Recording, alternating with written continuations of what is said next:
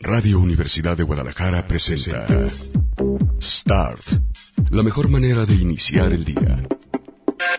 Acompaña a Ricardo Salazar con la prensa, los editoriales, los nuevos medios y buena música. Aquí comienza Start.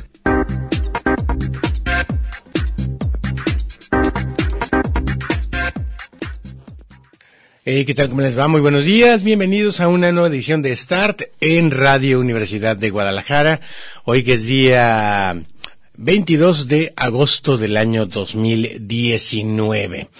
Y bueno, pues les vamos a contar dos cosas que tienen que ver con la compañía de Mark Zuckerberg para comenzar esta mañana, que ayer únicamente les di los titulares. Hay mucha gente que, sobre todo en estos tiempos, que más que líquidos son gaseosos, dice Alessandro Barico, que por cierto viene a la FIL en este libro que les digo que estoy leyendo que se llama The Game.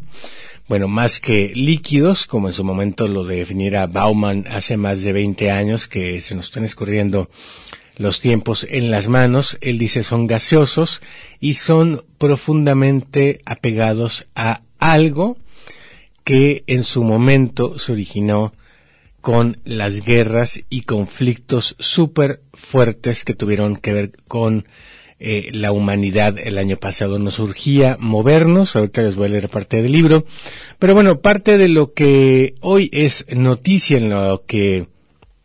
Ah, bueno, les decía todo esto porque, perdón, me regreso al argumento original, porque ya no estamos acostumbrados a leer o a un texto de comprensión muy a fondo, sino que únicamente estamos leyendo sobre todo en lo que tiene que ver con redes sociales, los titulares, y entonces con eso nos conformamos. Fue lo que hice ayer, leí los titulares de estas dos noticias, pero quería de cualquier manera compartírselo a usted que me escucha, señor, señorita, señorito, señorito, señorito, señorita, señor, señora, para que eh, sepa un poco con qué rasero distinto nos miden las redes sociales y cómo sí se pueden regular y cómo dependiendo de dónde estén aplicando, pues se les eh, impone una serie de medidas que son eh, las que hacen distintas a los términos y condiciones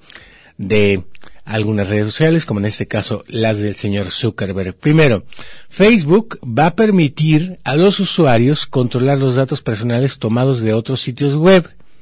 ¿Se acuerdan que les he contado muchas veces aquí que en realidad eh, Facebook compra eh, ya sea las conversaciones que escucha el WhatsApp si lo tienes abierto o eh, alguna palabra que le resulta clave en términos comerciales y la utiliza para ponerla, eh, por ejemplo, la publicidad en tu Facebook y o en tu Instagram. Bueno, también les he contado que Facebook compra datos de lo que tú buscas, por ejemplo, en Google o en otras compañías para, dicen ellos, hacer una publicidad más precisa a tu perfil. Bueno, pues dice Facebook que está comenzando a hacer que la actividad fuera de Facebook esté disponible gradualmente para personas en Irlanda, Corea del Sur y España, dijeron ejecutivos de Facebook a la AFP. ¿Qué significa esto? Que les está permitiendo en su momento con el, escándalo de Cambridge Analytica que tú podías ver lo que tenían almacenado tuyo. Bueno, ahora lo que están permitiendo es que veas qué tienen almacenado que le compraron a otros sitios web y a quién se lo compraron, que tiene que ver con tu persona o con tu IP. Facebook presentó este martes una nueva herramienta para que los usuarios puedan controlar sus datos obtenidos por el grupo fuera de la red social en un intento de mostrarse proactivo a la hora de proteger la información personal. El anuncio llegó a manos, eh, llegó a menos, perdón, de una semana después de que se revelaron nuevas prácticas de Facebook que reconoció haber transcrito escuchas de extractos sonoros de conversaciones de algunos usuarios en sus redes sociales, particularmente en el Messenger de Facebook. Algo que la primera red social del mundo había negado desde hace mucho tiempo, bueno, después de algunas pruebas, de algunas declaraciones incluso de compañías que a su vez subcontrata para que hagan estas, estas eh, grabaciones primero y luego transcripciones y eso utilizarlo a la velocidad de un algoritmo para generar publicidad para ti. Bueno, pues Facebook dice ahora que con la nueva herramienta presentada esta semana, el grupo explicó que quería devolver el control de sus datos a los usuarios de la red. En la práctica, estos últimos podrían decidir, a partir de ahora, si los datos que Facebook consigue a través de aplicaciones o páginas web de terceros que ellos consultan, como servicios de venta en línea, pueden o no vincularse a sus cuentas en la red social. O sea, en teoría, tú vas a poder decir a Facebook, ¿sabes qué? Ya no quiero que los datos que obtienes, por ejemplo, de Mercado Libre, de Amazon o de eh, Google, los vincules a mi red social, a mi Facebook. Entonces ya que te pongo publicidad lo que sea, pero que no vaya enfocado el número de publicaciones eh, tres por tiempo, que son las más populares, no las que te interesan ver, sino las que de tus amigos consiguieron más, más likes, y luego una de publicidad y otras tres populares y una de publicidad y así. Dice Facebook, en general estamos utilizando los datos para proponer publicidad relacionada con los aparatos o la información que ha sido buscada en Internet, pero sabemos que es importante aportar más transparencia y control a nuestros usuarios sobre este tipo de datos, explicó Stephanie Max, responsable de productos de Facebook, en una rueda de prensa que no dio en persona, sino en línea. Las nuevas funciones de confidencialidad se lanzaron este martes en formato de prueba en, les digo, tres países, Irlanda, España, Corea del Sur, antes de que se pongan en marcha en todo el mundo si funcionan en los próximos meses. O sea, es la mala noticia. Tú que me escuchas en México, tú que me escuchas en Guadalajara y que yo antes que nadie te dije desde hace muchos meses que eh, regresé de Narnia, que te estaban espiando los de Facebook y que te ponían la publicidad conforme a esto, bueno, pues eh, resulta que no vas a poder utilizar esta función hasta dentro de algunos meses, sí y solo si funciona. Esto va a permitir que los usuarios decidan si la totalidad o parte de los datos que Facebook obtiene en otros portales puedan ser asociados a su cuenta personal. Ojo, no dice nada en torno a que tú puedas pedirle a Facebook, sabes que no obtengas mis datos. Dice que únicamente vas a poder ver a qué tiene el, a qué tiene el acceso el, el, el servidor de Facebook o los servidores de Facebook me quedé, fíjate, José Luis, este, eh, pensando y un poco distraído, porque estoy viendo que hay un artículo aquí a un lado del economista, escrito por Hugo Molina sobre autodefensas. Y dije yo, ¿what? ¿Será el mismo Hugo Molina que las noches se dedica a escribir artículos para el economista? Bueno, les sigo diciendo, el grupo estadounidense consigue estos datos eh, de varios lados, como les digo, sitios de comercio, eh, electrónico, aplicaciones, es decir, si tú bajas, por ejemplo, eh, Grinder y Facebook compra Grinder, sabe cómo te gustan los hombres, o si gustas, eh, o si bajas Tinder y eh, sabe más o menos como, como qué tipo de eh, mujeres u hombres, dependiendo del sexo que seas, te gustan y eventualmente datos comerciales que a ellos les interesan son a dónde le invitas a comer, a qué tipo de cine le invitas a y a qué tipo de película por lo demás, a ver, etcétera, etcétera. Además compra a diarios en línea, entre ellos el último que estuvo en eh, escándalo en México fue Cultura Colectiva que reveló parte de los datos que le vendía a Facebook, además del escándalo, el gran escándalo de Cambridge Analytica, que lo que hacía era esto, analizar keynotes, se les llama así, o, o palabras que son tipo llave, que a su vez le permiten a Facebook ponerte publicidad en teoría más adecuada, siempre, dicen, cuidando tu privacidad. Aseguran que Facebook utiliza estos datos de manera anónima, o sea que nunca sabe exactamente que son de Ricardo Salazar, sabe que son de la IP que está en la cabina de la universidad, no que son de de Ricardo Salazar. Imagínense, si son los datos de esta IP las que compra, va a pensar que somos como esquizofrénicos, ¿no? De repente si, este, música de metal, música de los puntos cinco con viernes ruidosos, este, música de los Rolling Stones, este, y etcétera, etcétera, etcétera, etcétera. Bueno, eh, Facebook no se plantea el prescindir completamente de estos preciados datos, como les digo, si el usuario lo decide, vamos a desligar los datos, pero los vamos a continuar recibiendo, aunque de forma anónima.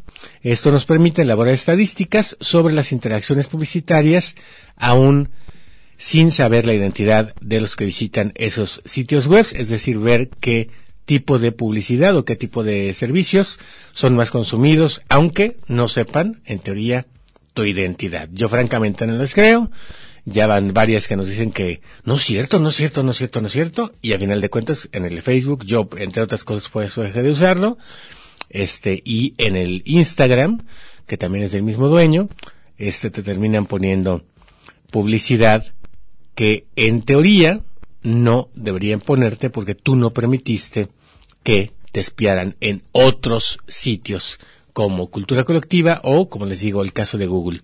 Tuvimos que cambiar parte de nuestra arquitectura para poder crear esta herramienta, construir nuevas infraestructuras de red para tener la posibilidad de desvincular los datos de la cuenta. La responsable recalcó que la medida es una primicia en la industria, eso es cierto, y que esperaba que esta sirva para promover una reflexión en el conjunto del sector sobre la transparencia y el control.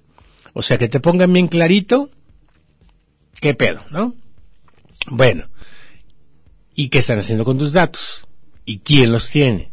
Y si un tercero, ya sea comprado o vendido, porque Facebook también vende datos, tiene acceso a esos datos personales. Facebook, como les digo, intenta así responder al escándalo de Cambridge Analytica, que estalló en marzo del 2018 y que puso al grupo californiano en el punto de mira de los gobiernos tanto de Estados Unidos como de Europa y la Comisión de Comercio de Estados Unidos, la FTC, la multó a esta compañía en julio del año pasado con una multa que se considera récord por hacer mal uso de datos personales de 5 mil millones de dólares aunque durante mucho tiempo se opuso a intentar que se regulara y que en todo caso fuera, y de hecho lo dijo la última vez que visitó el Congreso, la red autorregulada y que la gente accediera a lo que quisiera acceder este y que leyera los términos y condiciones que está perfectamente ahí marcado en teoría, según él, lo que hacen, por ejemplo, con tus datos y otras cosas y que tú tuvieras la libertad personal de navegar por la red, pues fue a finales de marzo que cambió, eh, instó a los estados a poner en marcha una regulación real y puso como ejemplo el Reglamento General Europeo de Protección de Datos Personales que entró en vigor en eh, 2018, pero que ya desde antes te obligaba a ti a decirte, si tú entras, por ejemplo, un periódico europeo, ahorita, ¿no? El país o el mundo, o cualquier sitio que tenga sede en Europa, te avisa, este sitio utiliza cookies, lo cual significa que guarda tu información, que puede ser eh, que sean más fáciles tus búsquedas o si haces unas búsquedas más comunes en Google, y o para fines comerciales. No te dicen para qué, pero te dice, utiliza cookies y ya te metes ahí, este, eh, para ver, para qué las usan, y tú autorizas, cada vez que entras, a veces es un poco, un poco de hueva eso, pero bueno, eh, a los sitios europeos, si quieres o no quieres que utilicen esa información. En muchos casos, optan los sitios porque le pones no y te sacan. Entonces, pues no, no está padre, pero sí es un ejemplo de regulación en el sentido de que por lo menos tú te tomes la molestia de saber que alguien te está espiando para que sepas exactamente qué están haciendo con tus datos. Y otra que tiene que ver rápidamente con eh, Facebook es una de sus compañías filiales, WhatsApp. En teoría, ¿ustedes sabían? A ver, respóndanme en arroba GDL en Twitter. ¿Ustedes sabían que eh, pueden utilizar el Facebook única y exclusiva, digo el WhatsApp única y exclusivamente mayores de 18 años de edad? Bueno, pues una nueva beta de este programa, que específicamente se está probando en Android, es decir, es decir, en teléfonos que no son de Apple, devela que Facebook no va a dejar que menores de edad utilicen la aplicación. O sea, tú eres un morromeco de 16 años que quiere ligarse a la chavita a través de WhatsApp, te aguantas hasta los, los 18 te la vas a tener que seguir, seguir ligando, por ejemplo, por el Messenger de WhatsApp, que en teoría es más seguro porque detecta más fácil, por ejemplo, lo que se conoce como packs o imágenes de dick pics. En el caso de WhatsApp, no, tú puedes mandar la foto de lo que sea, cualquier parte de tu puerquecito y este no, no la detecta como, algo ofensivo porque en teoría es una red social que es para mayores de edad. En 2018 se descubrió por primera vez que WhatsApp no podía ser utilizado en un futuro por menores de 18 años dentro del espacio europeo, siempre Europa poniendo a la vanguardia, entre otras cosas, porque es una gran comunidad de países que tienen un parlamento europeo y que lo que se aprueba en ese parlamento aplica para todos los países. Bueno, eh, y por eh, los menores de 13 años en algunos países. Aquella amenaza apocalíptica, habida cuenta de la cantidad de adolescentes que emplean la popular aplicación, parecía un brindis al sol, pero Web Info ha desvelado que Facebook piensa hacerla efectiva en la próxima actualización de Android y lo va a hacer prácticamente de manera generalizada. Los responsables de WhatsApp van a comenzar a cerrar las cuentas de aquellos usuarios que no cumplan los requisitos de edad. Y aunque no queda claro cómo piensa llevarlo a cabo, todo parece indicar que será mediante la acusación directa de terceros. Esto es, si se conoce a algún menor que utiliza el servicio, se podrá reportar a una cuenta de correo electrónico específica a la que WhatsApp eh, eh, tiene acceso y va a eh, proceder a analizar esa información y si es cierto lo que se dice a través de esta denuncia anónima, cosa que no me termina de gustar mucho que digamos, este, pues te cierran el servicio. Esto es una misión imposible, se pregunta el diario El País a través de la sección de tecnología. Pues resulta que lo cierto es que fue en 2018 cuando la firma perteneciente al paraguas de Facebook se adelantó a la aplicación de la eh, regulación europea para establecer la mencionada edad mínima en sus condiciones de uso, o sea, ya lo menciona, y sin embargo hay morritos que siguen bajando eh, WhatsApp a pesar de que no tengan 18 años. Se trataba de una manera de protegerse así de los organismos de la Unión Europea y trasladar la responsabilidad al propio usuario. O sea, tú me dijiste que tenías 18, yo te creí, ¿no? Bueno, y lo cierto es que está eh, en vigor una prohibición que está visible para cualquier usuario en el FAQ, eh, de la aplicación en Android donde se puede leer.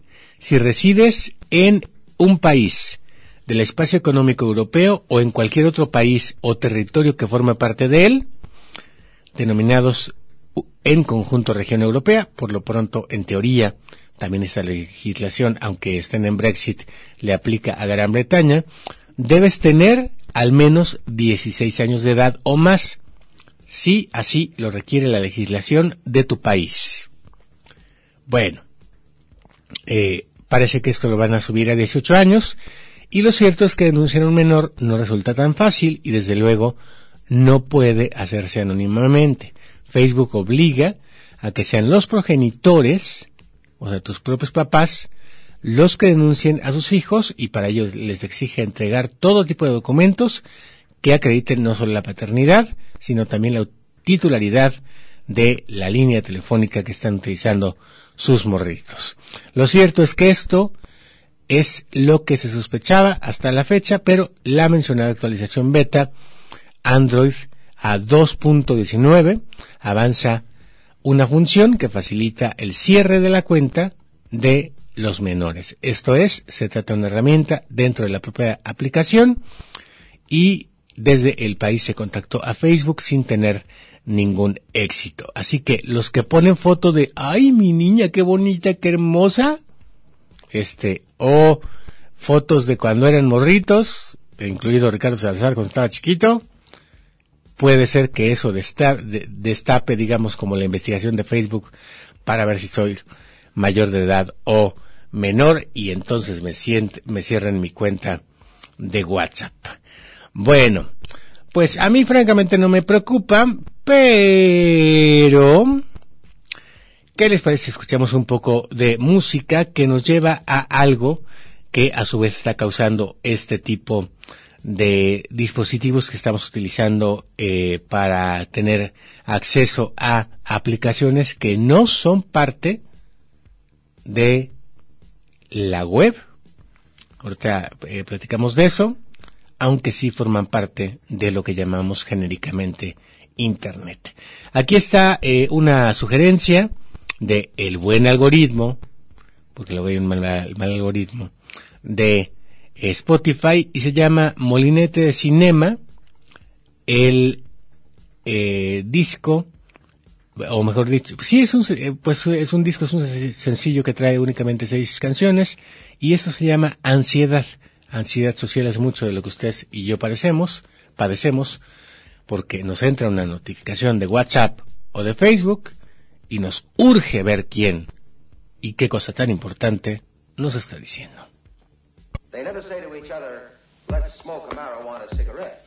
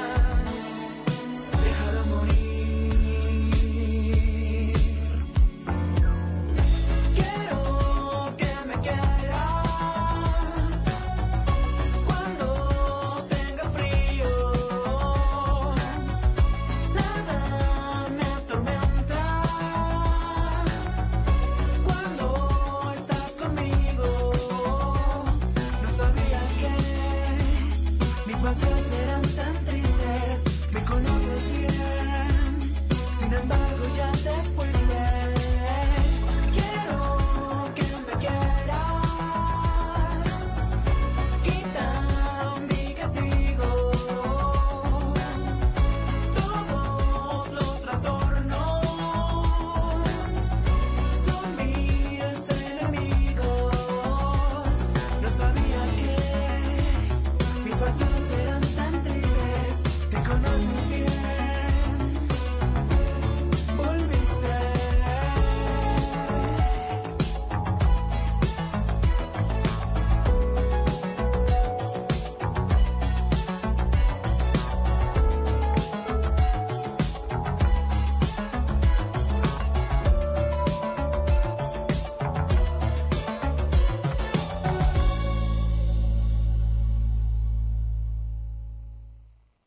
Bueno, no les dije que en la música vamos a estar poniendo música electrocursi en español.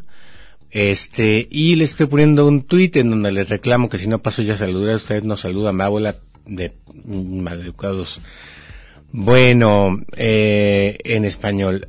Les voy a poner de una vez la siguiente canción, porque esta canción tiene que ver con, eh, no hacemos ver eh, lo- el, el- el día en que es la presentación, les manda, diría Mercedes Cárdenas, regalar el licenciado a través de Angie Hernández y son boletos para que vean a Miranda este viernes 23 de agosto del año 2019. Miranda se conformó en Argentina en 2001. Ya había venido a Guadalajara, lo trajimos a un festival que si mal no eh, recuerdo hicimos este por la primavera cuando teníamos Guadalajara Gay Radio y eh, pues eran una gran novedad por el tipo de diversidad musical que ofrecían y eh, que estaba muy, muy identificada con lo LGBT, aunque no necesariamente es un grupo de putitos o de lesbianas. Bueno, Miranda se presenta eh, con su nuevo álbum este 23 de agosto, o sea, mañana a las 9 de la noche. ¿Y qué creen? Tengo para Luneta, o sea, son buenos lugares, este, dos boletos que les manda el licenciado, les manda eh, Angie Hernández y se tienen que anotar ustedes o sus morros, ahorita que todavía se puede por WhatsApp, no, no se crean, va a ser por Twitter en arroba Salazar GDL. Así que, por favor, anótense de aquí a, que termine el programa, o bueno, faltan 19 minutos. Les voy a dar de aquí hasta las 8 para que haya chancita que lleguen como con calma a la escuela y lo primero que hagan es eh, mandar su mensaje. Y esta canción también es de tipo electrocursi en español, tanto que hasta las pizzas son de, eh, de forma, en forma de corazón. Entonces se llama Me Gustas Tanto. Es lo más reciente de Es Miranda, mi amor, esta mañana aquí en Start de Radio Universidad de Guadalajara. Por cierto, un video bastante colorido. Si tienen chance, échenle un ojo.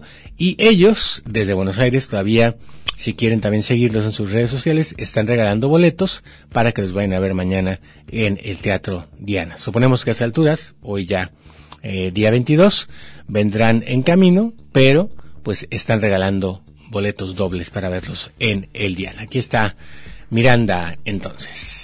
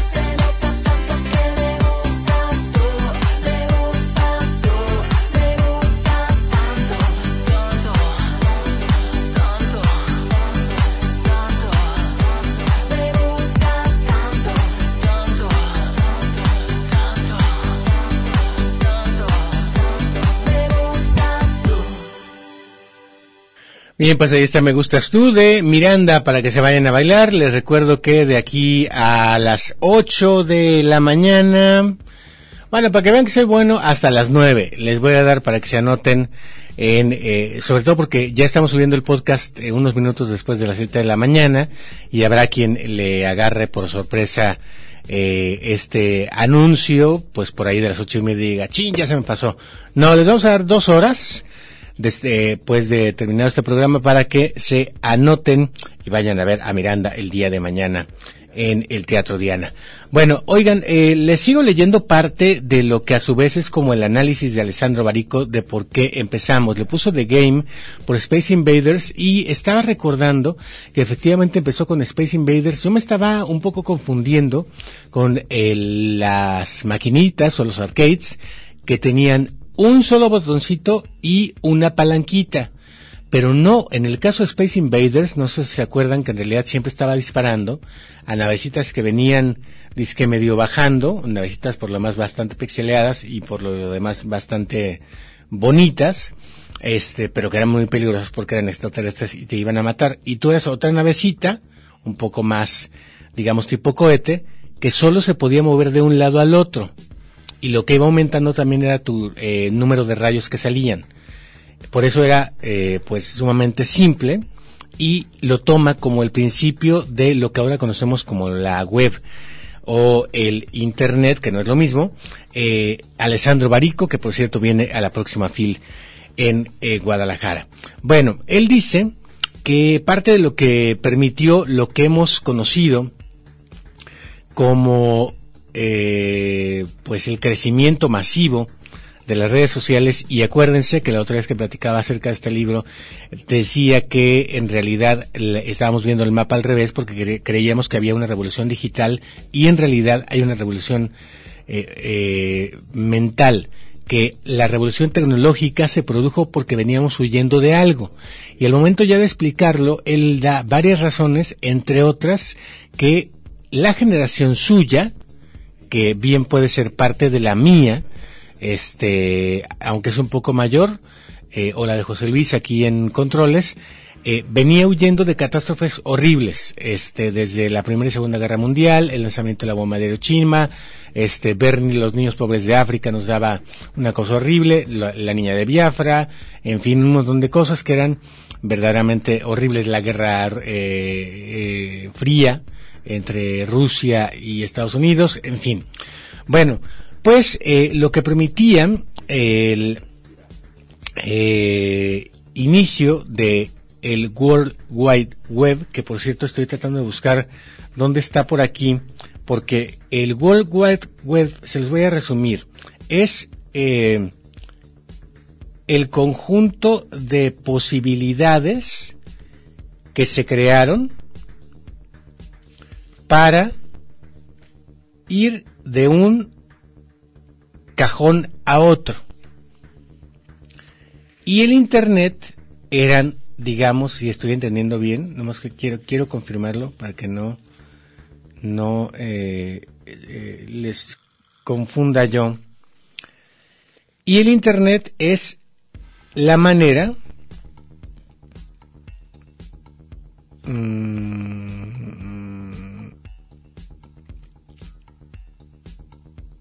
pues de rápidamente buscar y encontrar eh, un contenido. A ver, déjenme. Según yo así va la onda. Eh, hubo, de hecho, hace, acaba de, de festejar hace poquito el aniversario de un vato que se llama Tim Berners-Lee. Es un científico bastante brillante que lo que hizo fue crear lo que se conocería ahora como las primeras páginas web. De hecho, hay una página web sobre lo que es la creación de Tim Berners-Lee y es la que ahorita busco el, eh, domicilio virtual y se las comparto, es una página web que dice Alessandro Barico da mucha ternura porque es una página de 200 palabras, es una página de las de aquellas de aquellos tiempos en donde explica qué es exactamente el invento de Tim Berners-Lee. Es más, no puedo quedarme con la duda. De una vez se los voy a eh, confirmar. Em, porque lo que hizo Tim Berners-Lee eh, fue uh, si está en español uh, el inventor de la W, o sea World Wide Web pero no de internet él lo que hizo fue que hubiera la posibilidad de poner datos en tu computadora como si fueran datos en cajones. O sea, en un cajón van los calcetines, en un cajón van los calzones, este, eh, en un bote van los calzones que ya usaste, que ya, digamos, como que no dan buen aspecto, eh, en otro van tus camisas rayadas, en otros van tus camisas eh, blanquitas, en, todas van obviamente perfectamente dobladas hacia arriba para que doña mm, Maricondo no se enoje. Entonces, bueno, él fue el ingeniero y científico creador de eh, lo que en su momento se convirtió eh, o, se conoció como Team BL, este, pero es el World Wide Web y entonces era profesional del Instituto de eh, Massachusetts como profesor y egresado en ciencias computacionales de la Universidad de Oxford. Bueno, luego vino alguien que complementó su invento porque para entonces no la manera de llegar a una página era directamente poner la dirección.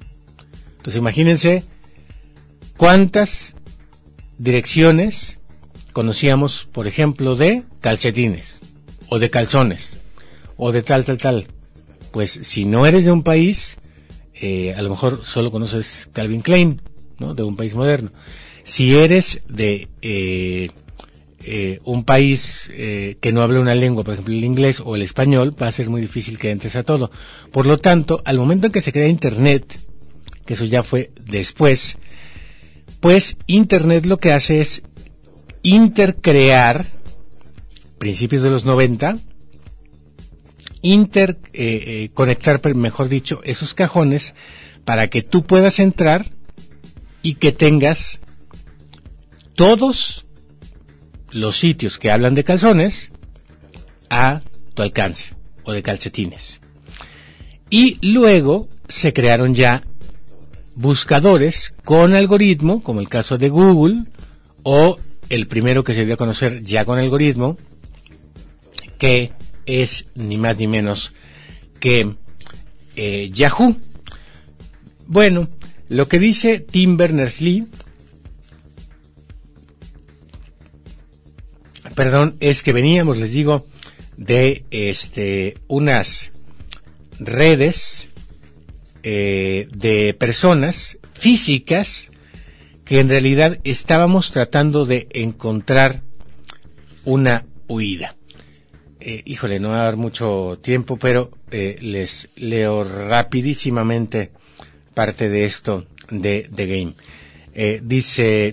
Eh, a partir de la época clásica de la revolución digital, zonas cada vez más amplias del mundo real se hacen accesibles a través de una experiencia inmaterial.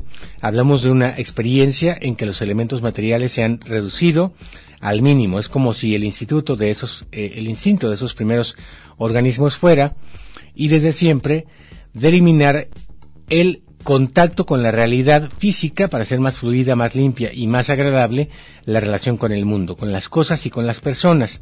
Es como si se les hubiera metido en la cabeza recoger la cosecha entera de la realidad y almacenarla en graneros que reducían su peso, hacían más simple su consumo y preservaban su, preservaban su valor eh, nutritivo frente a cualquier invierno o asedio. Es como si buscaran aislar en todas las ocasiones la esencia de la experiencia y traducirla en un lenguaje artificial que la pusiera a salvo de las variables de la realidad inmaterial. Es como si tuvieran la urgencia de fundir toda su propia riqueza en oro ligerísimo, fácil de esconder, fácil de transportar, tan blando que fuera capaz de adaptarse a cualquier escondrijo, tan irrompible que fuera capaz de sobrevivir a cualquier explosión. La pregunta surge de forma espontánea. ¿De qué tenían miedo entonces los que crearon Internet y la web? ¿De qué estaban huyendo? ¿Se estaban preparando para una civilización nómada? Y sí, así era. ¿Por qué?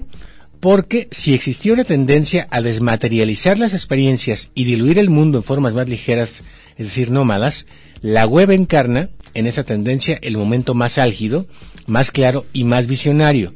Realmente vale la pena mirarlo de cerca hasta entenderlo mejor. Una buena manera es la de ir a mirar la primera página. Aquí está el eh, texto que ahorita les pongo en internet para que vean que incluso da ternurita, dice Alessandro Barico.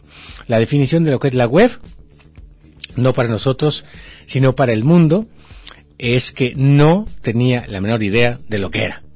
Eran 21 palabras y, eh, en fin, da por ahí una serie de eh, ejemplos de lo que en su momento fue en su eh, principio la red, la, red o la web. Una vez creado eh, el primer buscador, que ahorita no tengo a la mano el, el nombre, pues se los doy mañana, se los prometo, y luego ya el segundo, que fue más bueno, que fue Yahoo, y fue cuando surgió Altavista, eh, pues ya estás dentro. Lo que urgía era movimiento, porque se dieron cuenta los humanos de entonces que si no te movías y si no estabas en perpetuo movimiento estabas en riesgo. ¿Por qué? Porque estaban en guerra. Venían de guerra. Sigues haciendo clic en las palabras azules, que es el hipervínculo y es eh, parte de lo que se considera Barico maravilloso porque te va llevando de una cosa a la otra. Y lo que está reproduciendo eh, el Internet es en realidad tu mente, que te lleva de una cosa a la otra y por ejemplo, ahorita José Luis está pensando el reloj, yo estoy pensando, ya me tengo que despedir y tengo un libro muy largo que leer, así que eh, aquí nos despedimos y únicamente les doy rápidamente dos titulares que seguramente les van a comentar Sonia e Belén en un momento más. Ya fue liberado, hay que ser eh, influyente para esto. Eh, Antonio Gloria, después de dos semanas en la cárcel, y se sigue su proceso en libertad porque, dicen, se cometió su una injusticia en su contra. Eso asegura al menos sus abogados. Y finalmente murió Celso Piña y un último dato. Ya fueron consignados dos funcionarios, exfuncionarios de Tlajomulco, sí, de administraciones de MC, por dar permiso a algo llamado el Cielo 2. Si les recuerda algún incendio, ya saben por qué. Adiós.